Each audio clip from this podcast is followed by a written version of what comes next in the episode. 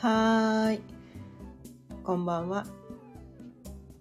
今日も6時になったので、ちょいわろうかんの夕飲みほろよいトークやっていきたいと思います。今日のお題は、アラフォーすぎてもモテる方法というお題でお伝えしていきたいと思います。改めまして、魅力解放コーチのかゆねえです。毎日夕方6時からだいたい30分ぐらいその日のテーマを決めて気づきのヒントをお伝えしています。ということでね。今日のテーマ「アラフォーすぎてもモテる方法」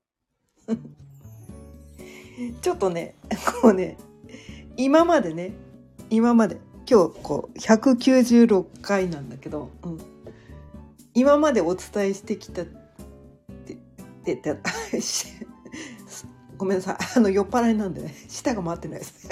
すいません。今今までねお伝えしてきてたテーマとガラッと趣向を変えました。ガラッと趣趣向変えてね今日はねこのテーマにしてみました。だから今までもね毎回毎回とか結構聞いてくださってたりしたら「あらこの人どうしちゃったの?」って 思うかもしれないけど。うん。まあでもね本質的なところ、うん、本当に伝えたいところはブレてないんで、うん、ただその表現ねあの浅い表現としては変わったかもしれないけど本質的なところは何もブレてないです。なので安心して聞いてください。はい、ということで今日ねこのお題「アラフォー過ぎてもモテる方法」、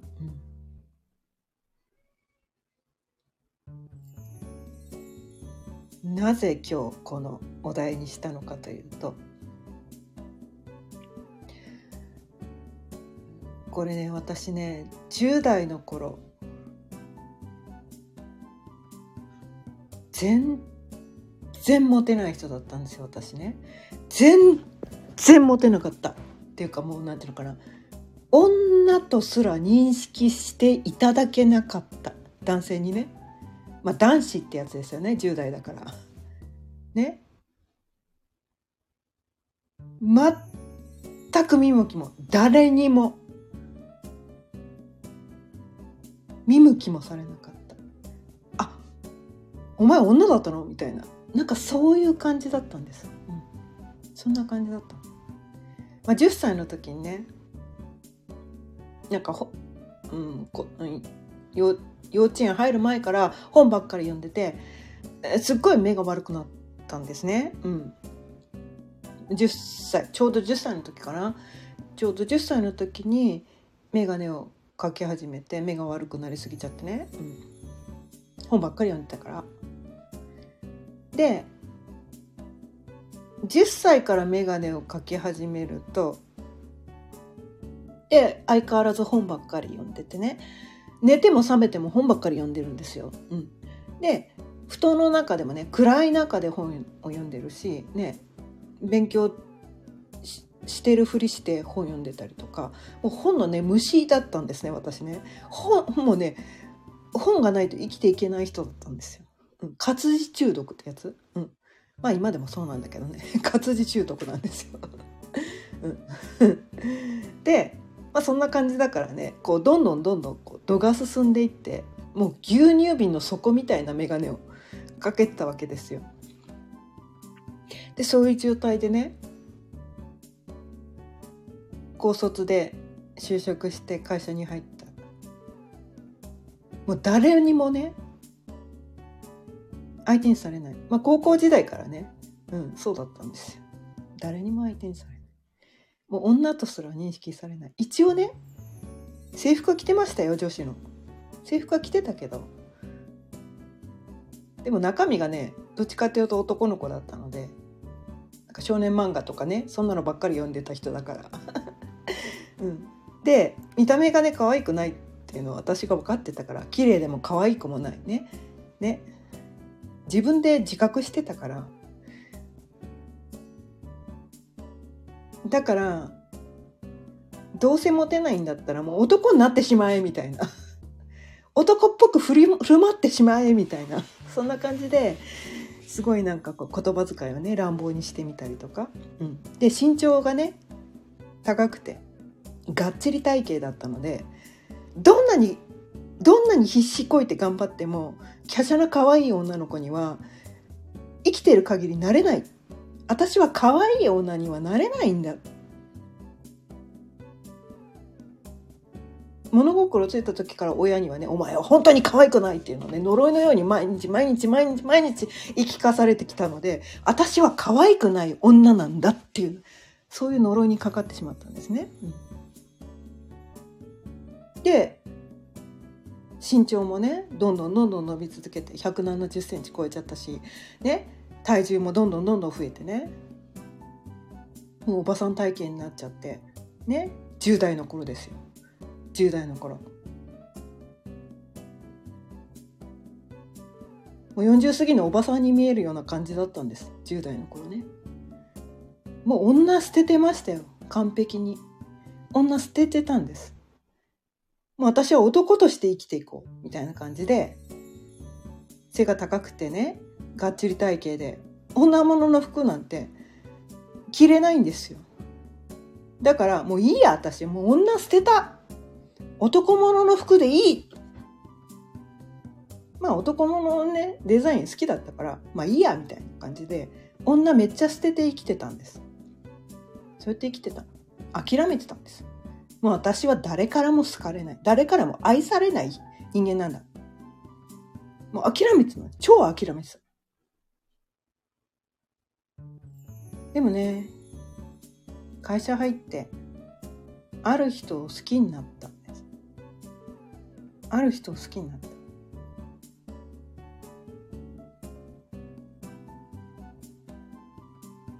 もう好きで好きでたまらなくて。でも自分は多分ねその後牛乳瓶の底みたいな眼鏡をかけてね。太ってるし背高いしこんなおばちゃんみたいなね、ぶっ細工な女、絶対見向きもされない。っていうのは100%認識してたんだけど、どこかで彼をどうにかして振り向かせたいって思ったんですよ、私は。どうにかして振り向かせたいって思ったんです。そっからね3年間かけて私はいい女になるためにいろいろ試行錯誤しました。まあ、簡単にな方法ではね整形すればよかったのかもしれないメイクを頑張ればよかったのかかもしれないね。うん、だけど私ちょっとね面倒くさい人なんですよ。すごく面倒くさい人で。なんかそういうなんていうのかな。本当の自分じゃないごまかした感じで相手に好きになってってもらえたとしてもそれは私を本当に好きになってもらえたとは思えないっていうねすごく面倒くさい人なんですね。すっごい面倒くさい人なんですよ。なので、うん、着飾らない私を好きになってほしい。だからすっぴんでもすっぱだかでも綺麗だって言ってほしい。そうなりたいって強烈に思ったんです。10代の頃。19歳の時に。そのね牛乳瓶の底みたいな眼鏡を。まずこれが一番の諸悪の根源だと思ってコンタクトに変えました。でコンタクトを作りに行ったそのお店で言われた言葉がさらに私をどん底に追い込んだんですけど19歳の時にコンタクトを作りに行きましたでそこでね男性の店員さんと会話をして「えいくつなの?」とかいう話になって「え私めっちゃ老けて見られるんですよ」っていう話になって「えー、そうなんだ。老けて見られるんだじゃあ27歳？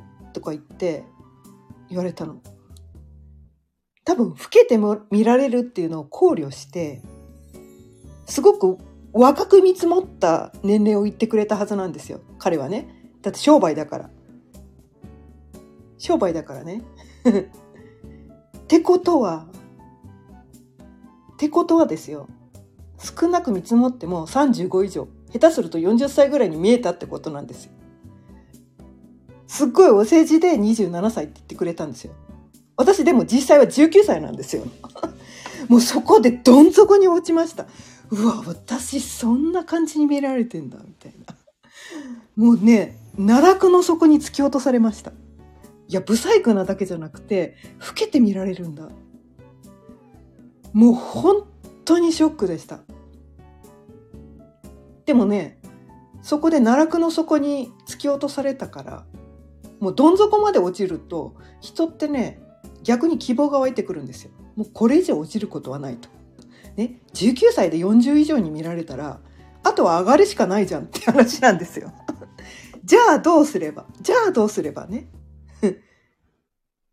でも私は若作りはしたくないんですね。19歳なのね。19歳なのに若作りしたくないっていうすごい面倒くさい人なんです。で大人っぽい感じの服装が好きだったから、で大人っぽい格好をして大人の女性に見られたかったんですよ。やっぱ10代の頃ってそうじゃないですか。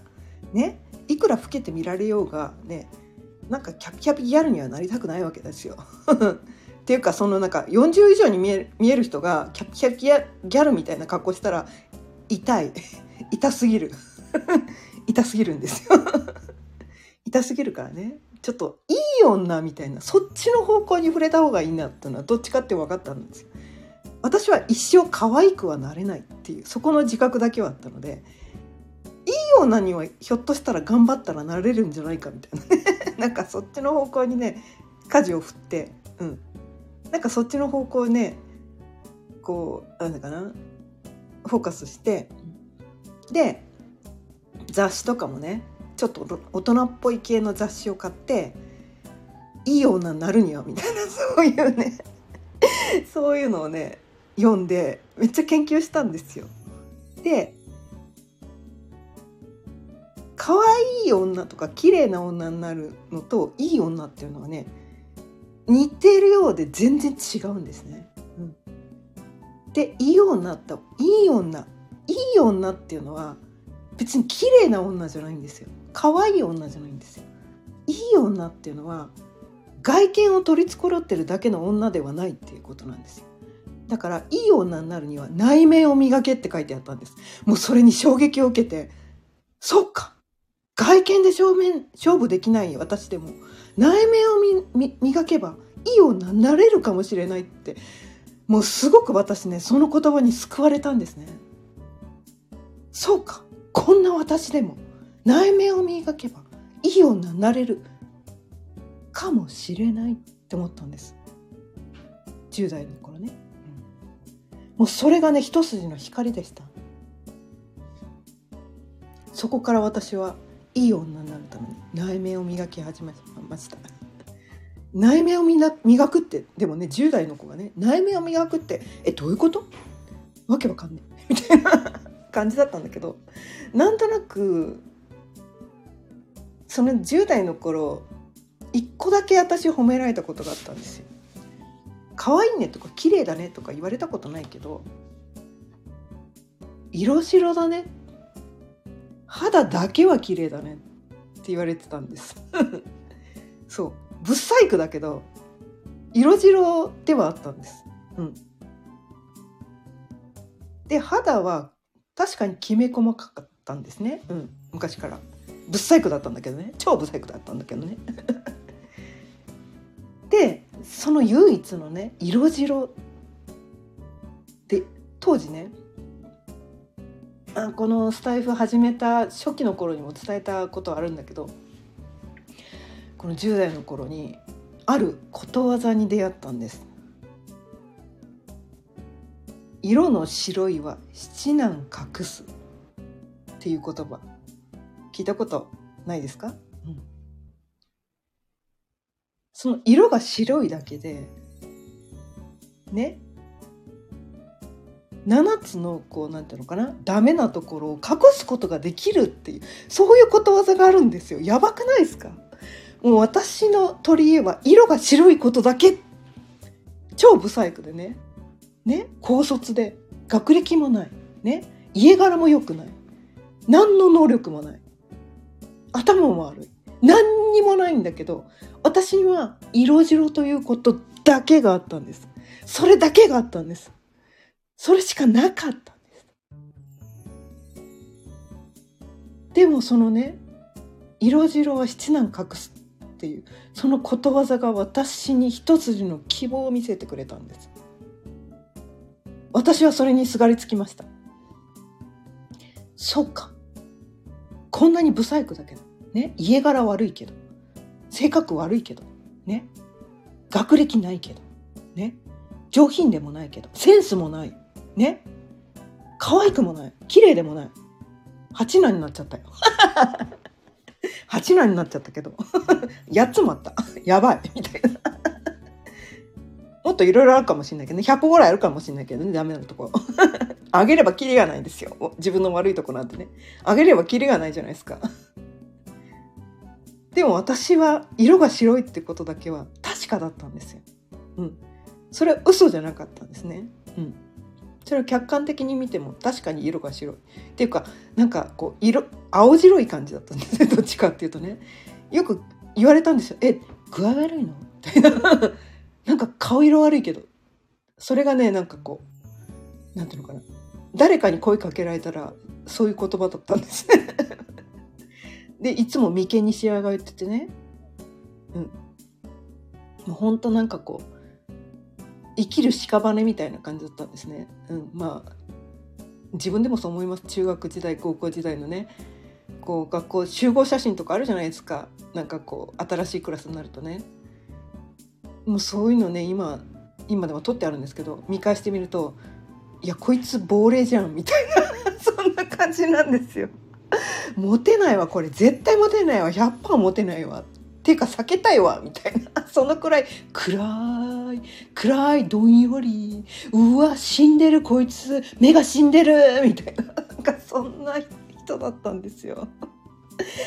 うん、でもそっからねなんとかねそのね意中の彼をね落とすためにね。3年間。頑張りました。いろいろ研究しました。マニアックなんですね私。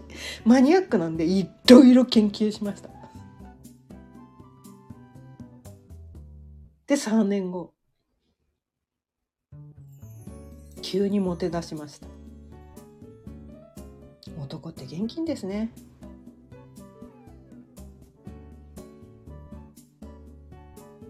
コンタクトに書いてね。内面を磨いてきたら、まあ、内面磨くために何をしたかっていうと私は美術館通いをしたりとか映画をたくさん見ました、まあ、映画はもともと好きだったんでね。あとはそう大人な感じの本をたくさん読みました。まあ本はね幼稚園の頃から好きだったからね。ちょっと一歩背伸びした感じのね本読んで。あとはファッション雑誌。いろいろ研究しました。でいい女ってこういう格好するんだみたいな。すごい研究した。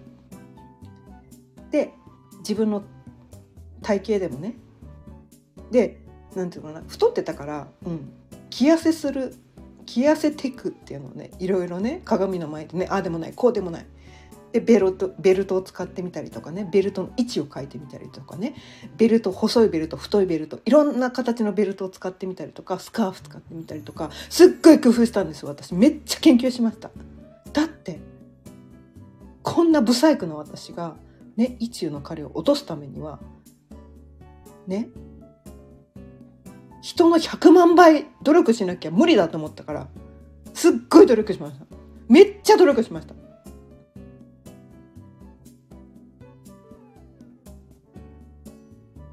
でもねその意中の彼は既婚者だったんです。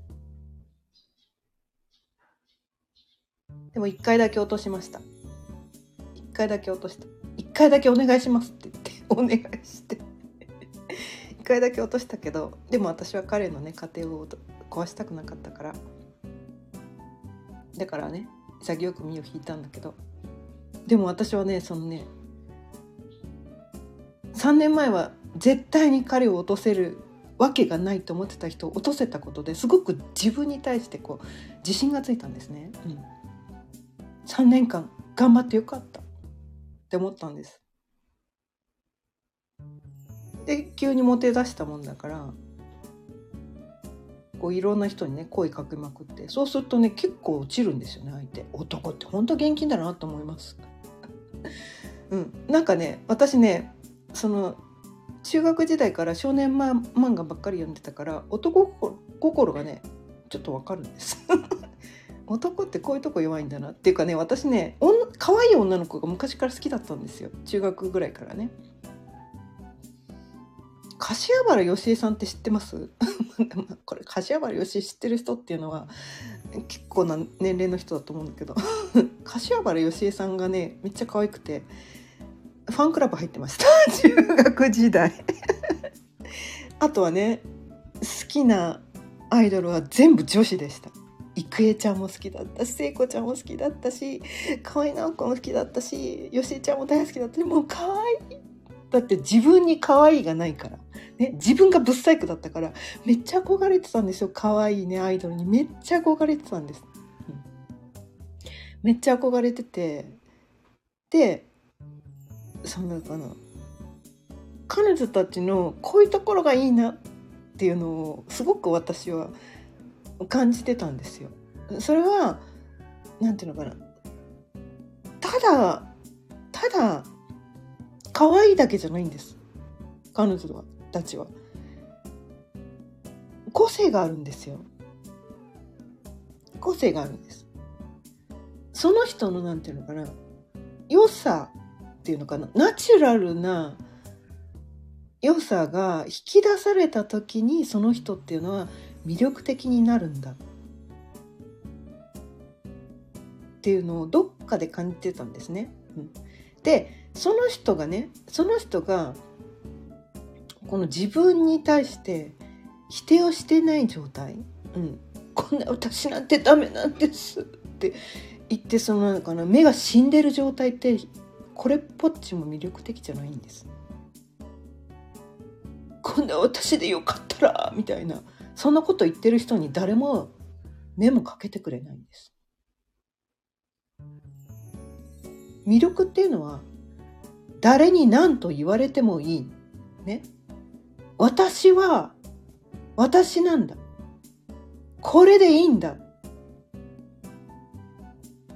だって私こんなに頑張ってね3年前はブッサイクだったけど今はなんかなんかいろんな人がちやほやしてくれるっていうなんかそういう感じになれたっていうねなんかそこに行けたことですごく自分に自信が出たんですよね。うん、だ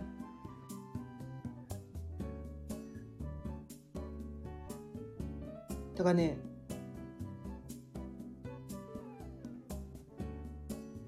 なんつったらいいのかな。女の人ってみんなその気になれれば綺麗になれるんです。可愛くなれるまあ綺麗かか綺麗タイプ可愛いタイプっていうのはねちょっと分かれるんだけどどっちかになれるんです。魅力があるんです。その人だけの魅力があるんです。どんな女性でもどんな女性でもです。今の現状がどうであろう。どうであろう。関係ないっす。関係ないっす。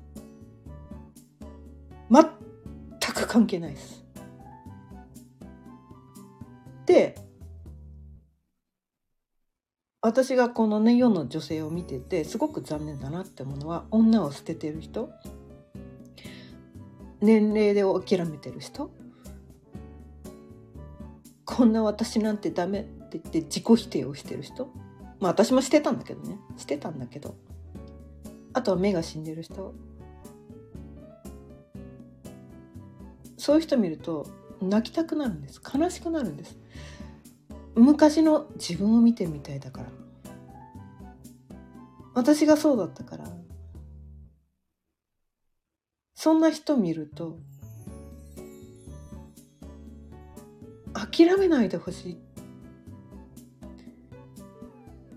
諦めないでほしいってすごく思うんです。まあスラムダンクじゃないけど 諦めたらそこで終わりだ。っていう熱い私ねちょっと熱苦しい人なんでね。熱い言葉をね投げてあげたくなるんですどんな人でも女はみんなね綺麗になりたい可愛くなりたい。タイプが違うけどどっちかには絶対になれるんです本当にそうなりたいと自分が本当に本当の本当に思ってで自分のね自分だけのその個性をねちゃんと認めてあげたらちゃんと受け入れてあげたら全ての人が魅力的になれるんですよ。なれるんです。もうそれは100%です。こんな私ダメっていうのさえで手放せてあげれば手放せれば。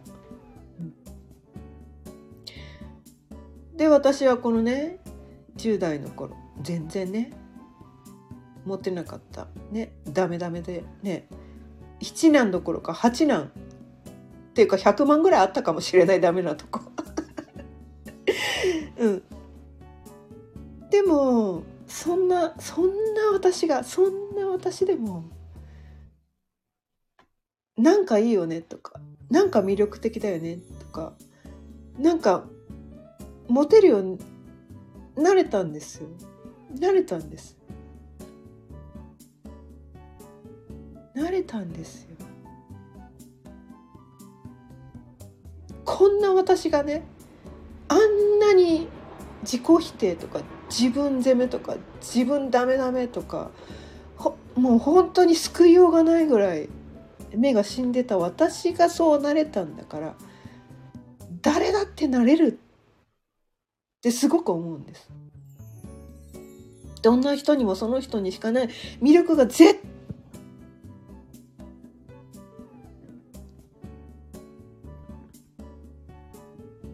にあるんです。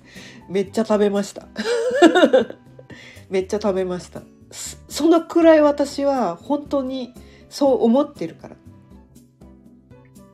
でただねそのその人の魅力を何て言うかなこの女を捨ててる人とか私なんてダメとかなんかそうそうやってってこうじ女を捨ててる人自分を捨ててる人自分には何の魅力もない何の能力もないって言って自分を捨ててる人を見るたびに悲しくなってたんだけれどもその人をどうしてあげられることも私はできなかったんですね数年前の私は。そんなことないよっていうことしかかけてあげられなかったんだけどでもそっからそのね彼女をどうしたら輝かされるんだろう。どうしたらこんな死んだ魚のような目をした彼女の目を輝かせてあげられることができるんだろうってずっと探してた。で私はねこの星読みっていうのに出会ってやっと見つけたって思ったんですやっと見つけたって思ったんですその人がその人だけの魅力に気づかせるためのツールを私は見つけたんです。星読みってそういうものなんですよ。その人だけのその人にしかない魅力を見つけるためのツールなんです。単なる占いじゃないと私は思ってるんです本当にこれだけは本当にそうででこの世の全ての人はその人にしかない魅力があってそれはね生まれ持った美男とか美女とかそそういうの関係ないんです。そういうのは関係ないんですよ。で意外とねこう美美人は3日で飽きるとかよく言うじゃないですか。うん、で意外となんかこうなんていうのかな。ちょっと残念とかここがこうなればもっといいのねっていうぐらいの人の方がなんかこうでもなんかその人が自分に対してこう100%自己肯定をしてその発してるエネルギーなんですよね結局ね。自分を否定してない。なんかその発してるエネルギーとかその表情ってやつ、うん、表情が輝いていたら表情さえ輝いていたらどんな表そのなんていうかな？顔の作りの人でも目が輝いているだけでね表情が輝いているだけでどんな人でも魅力的になれるんです。本当そうなんですよ。その人が輝いてさえいればその作りは関係ないんですよ。で完璧なように見えるね。超絶美人がもう負のオーラ出しまくってね。ブブスってした。部長面してたら何の魅力もないんですよ。何の魅力もないんですそういう人そう思いません？でも私たちはねどっかでこの美人は得だとかね。自分は不細工だからとかね。私には何もないから何の能力もないから何の魅力もないから何の才能もないからって言ってね自己否定をしちゃうんだけどそんなことないって。自分にしかないそうね。その人にしかない才能絶対にあるから絶対にあるから絶対にあるから3回言いました。そう。その人にかにしかない魅力が本当あるんですよ。あるんです。私はそこに気づかせたいんです気づかせたいんですよ。もう超絶気づかせたいんです。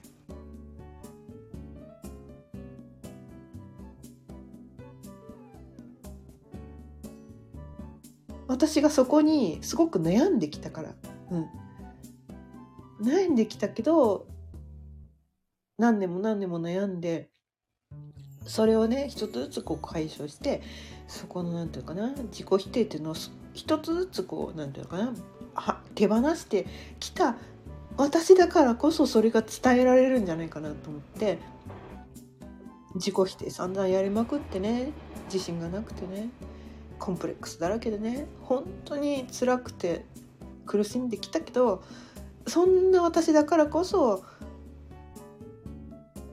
そういう人の気持ちが分かってあげられるし、うん、なんか伝えられることがあるのかなってすごい思うんですね。うん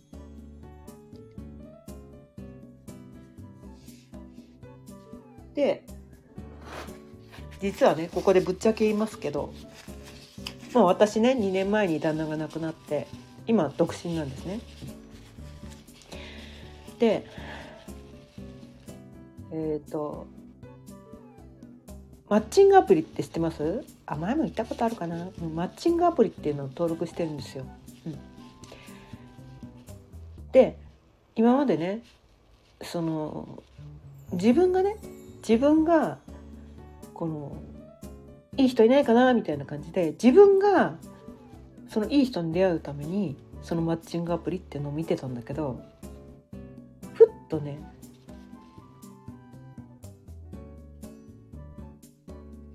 なんかそのことに昔なんかもやっとしてたことに気づいたんですね。それはちょっと残念な女の人を見ると悲しくなってたっていうことに気づいてでふと気づいて女性がどんな人が登録してるのかな？っていうのを見てみたんですそしたらね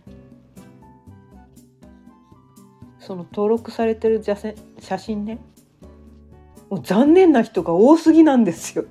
うわこれじゃモテねえだろこれじゃモテねえだろ目が死んでるしみたいな。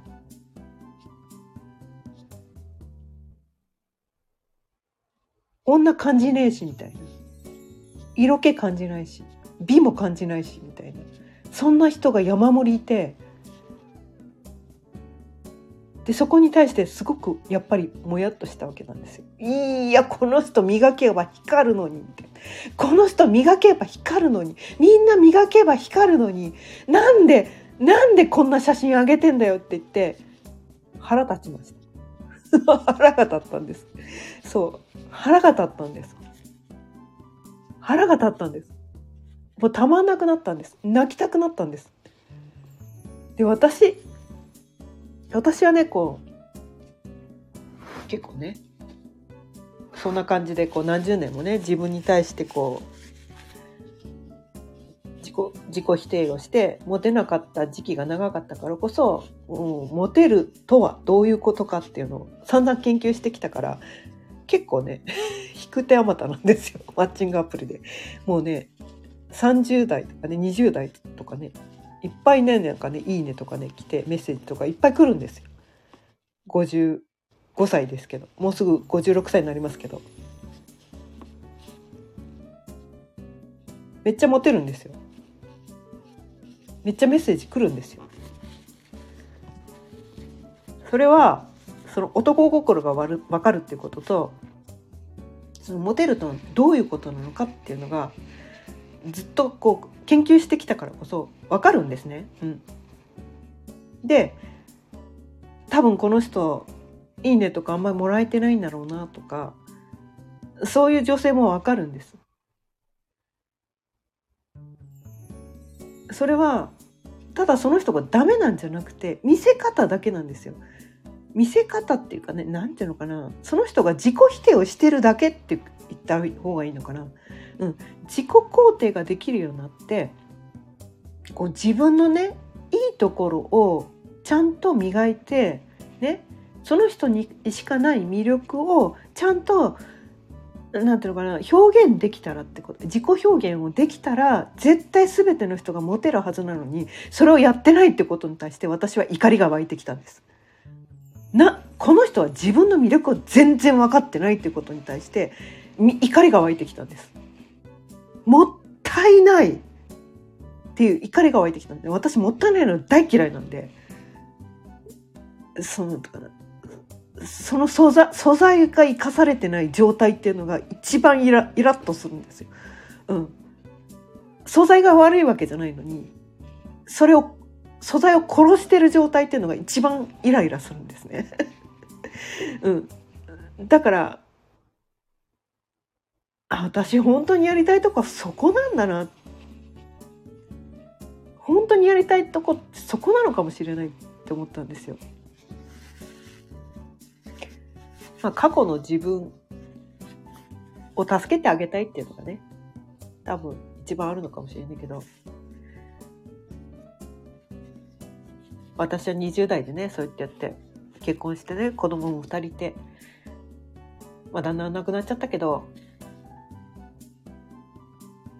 なんていうのかな？そのそこら辺はもうクリアしちゃったわけなんですね。でもなんかこうまだねアラフォー過ぎても誰にもねこう見向きもされない女性とかひょっとしたらアラフィフ過ぎてねまああとはね旦那と離婚しちゃって再婚したいけどできないとか再婚できなくても彼氏が欲しいとかなんかそういうふうに思ってる人、うん、なんかそういう人の力になりたいんですね。すごく、うん、私がそこに対してすごくもモテないことに対してすごくコンプレックスがすごかったから悩んできたからでもそこを克服してきたからこそ、うん、そこをねすごくなんかね、うん、自分の魅力を分かってない人の魅力に気づかせたいって もうそこがすごいんですよ。うん、すっごい気づかせたい 気づかせたいあなたこんなに素晴らしいですよって言ってあげたくてたまらないです だからね今日はねこんなテーマでお伝えしてきたんだけどアラフォー過ぎてもアラフィフ過ぎても、ね、アラカン過ぎても全ての人がねありのままのあなたを見せればありのままのあなたの魅力を解放するだけでモテれるようになれるし魅力的になれるんです。そこをねすごく伝えたいです、ということでね。今日も40分過ぎちゃったので。ちょっとね思いが強すぎて40分過ぎちゃいました。また。うん。新朝さん今日も聞いてくださってありがとうございます。そう。まあ結婚しててもねレスとか旦那が自分のことを全然見向きもしてくれない。女として見られない。でそういう人のためにもね多分この考え方は採用できるのかなと思って。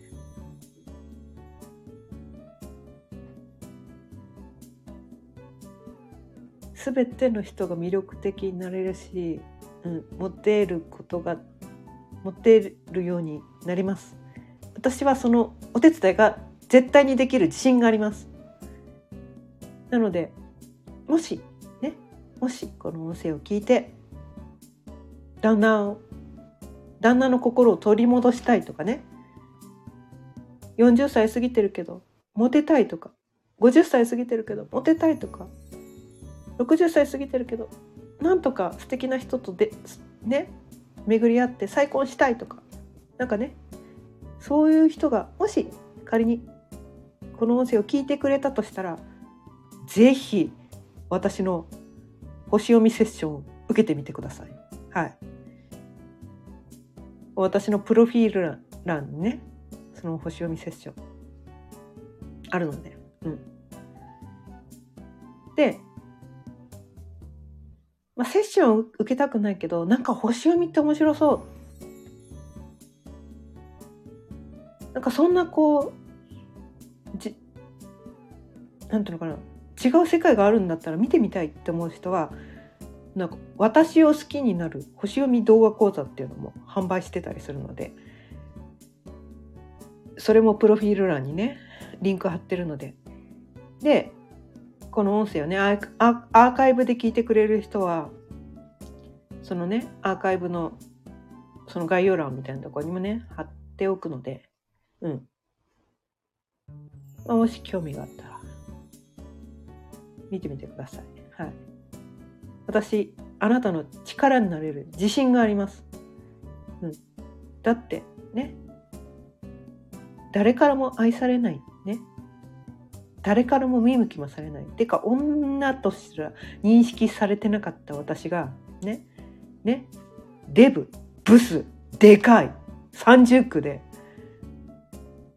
ね。会社に入社してなんであんだブス再あの入社させたのって陰口叩かれてたような私がモテるようになれたんで、うん、そのノウハウ知ってます。あなたにちゃんとお伝えすることができます。はい。まあ星読みセッションでね。そこまで伝えられないんだけど。そっか。そっか。モテるようになるノウハウをこうなんかあれだね。連続講座で作った方がいいねうんそうだそうしよう なんかなんかうん今日自分で話してて思ったうんこのノウハウを全部詰め込んだこう講座なりなんか作ろう。うん。なんかまたやりたいことを見つかった。ありがとうございます。ということで、今日もよ、あ、新朝さん。ありがとうござい。ます。はい。とい。うことで、今日は44分も過ぎちゃったらね、45分になっちゃうね。はい。長くなりましたけど、今日も聞い。てくださってありがとうござい。ました。今日は荒を過ぎてもモテる方法とい。うことでお伝えしました今日も聞い。てくださってありがとうござい。ました毎日夕方6時からだい。たい。30分ぐらい。その日のテーマを決めて気づきのヒントをお伝えしています。チャンネルのフォローやいいねボタンもぜひよろしくお願いいたします。それではまた明日。さようなら。